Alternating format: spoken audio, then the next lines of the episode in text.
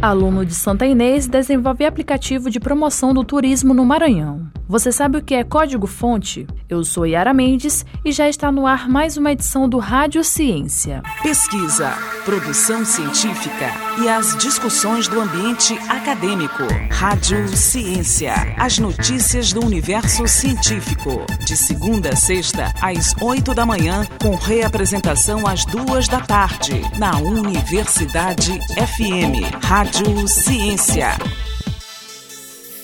Aluno de Santa Inês, desenvolve aplicativo de promoção do turismo no Maranhão. Os detalhes na reportagem de Wesley Santos.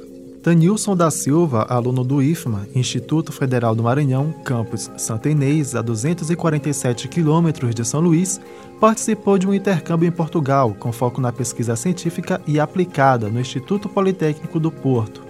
Durante dois meses, o estudante de administração teve a oportunidade de conhecer outra cultura e de desenvolver um projeto com a proposta de melhorar a experiência turística na cidade de São Luís. A ideia nasceu no Brasil, mas foi no velho continente que saiu do papel. Tanilson explica por que um aplicativo seria a melhor ferramenta para esse projeto de valorização do turismo local. Os alunos que participaram desse projeto foram divididos em equipes. Eu estava integrando a equipe que trabalhou na cidade de São Luís.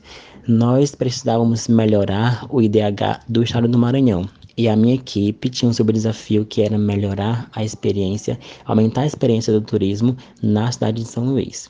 Nós pensamos em várias maneiras, vários métodos de fazer com que essa experiência turística crescesse e chegamos à ideia, à conclusão de que um aplicativo com rotas, é, rotas alternativas, rotas com diferentes perfis para diferentes usuários, é, pudesse melhorar essa experiência. E, e criamos um aplicativo chamado Joga Co. O Instituto Politécnico do Porto já possui um app de rotas em desenvolvimento chamado The Route.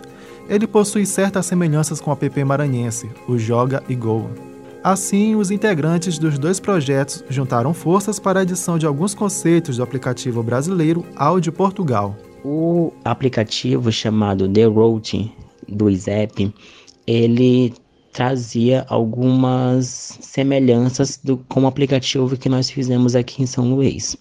É, então, o que foi que a gente fez? Nós começamos a usar algumas ideias, né, alguns conceitos que utilizamos no nosso aplicativo Joga Go, aqui em São Luís, e levamos para o The Road, em Portugal.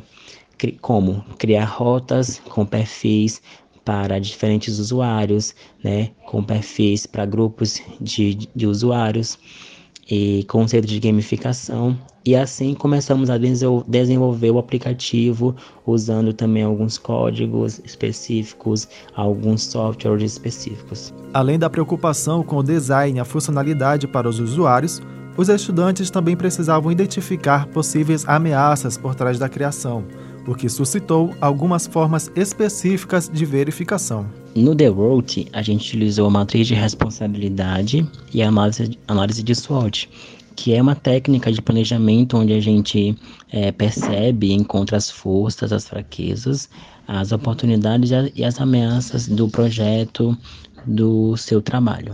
Já no Joga Go, a gente utilizou as Field Research, então as pesquisas de campo, a User Journey Boards, que, são, que é um mapa né, que nos faz entender melhor como resolver um problema. Também utilizamos análise de SWOT e as bibliografias. Tanilson faz um balanço da experiência enquanto participante do GCAD, Grupo de Investigação em Engenharia e Computação Inteligente para a Inovação e o Desenvolvimento, em Portugal eu pude ver várias diferenças, né, muitas diferenças no ensino, na, na maneira como eles aprendem, como eles desenvolvem seus trabalhos. E eu, eu vou estar utilizando tudo aquilo que eu aprendi aqui. Então eu vou crescer é, academicamente falando, profissionalmente falando, e eu vou, eu vou ter uma visão a mais do que é ser um estudante. A Secretaria de Desenvolvimento de Turismo de uma cidade vizinha, Santo Inês, já teria demonstrado interesse no aplicativo, com possibilidade de lançamento ainda esse ano. Wesley Santos, Jornalismo Universidade FM. Tome ciência. E código-fonte? Você sabe o que é? Códigos-fonte são conjuntos e sequências representados em palavras ou símbolos de forma ordenada, contendo instruções em uma das linguagens de programação existentes, de maneira lógica. Existem linguagens que são compiladas e as que são interpretadas. Após ser compilado o código-fonte, ele se transforma nos conhecidos softwares. Você sabia? Tome ciência. Pesquisa, produção científica e as discussões do ambiente acadêmico. Rádio Ciência. As notícias do universo científico. De segunda a sexta, às oito da manhã, com reapresentação às duas da tarde. Na Universidade FM. Rádio Ciência.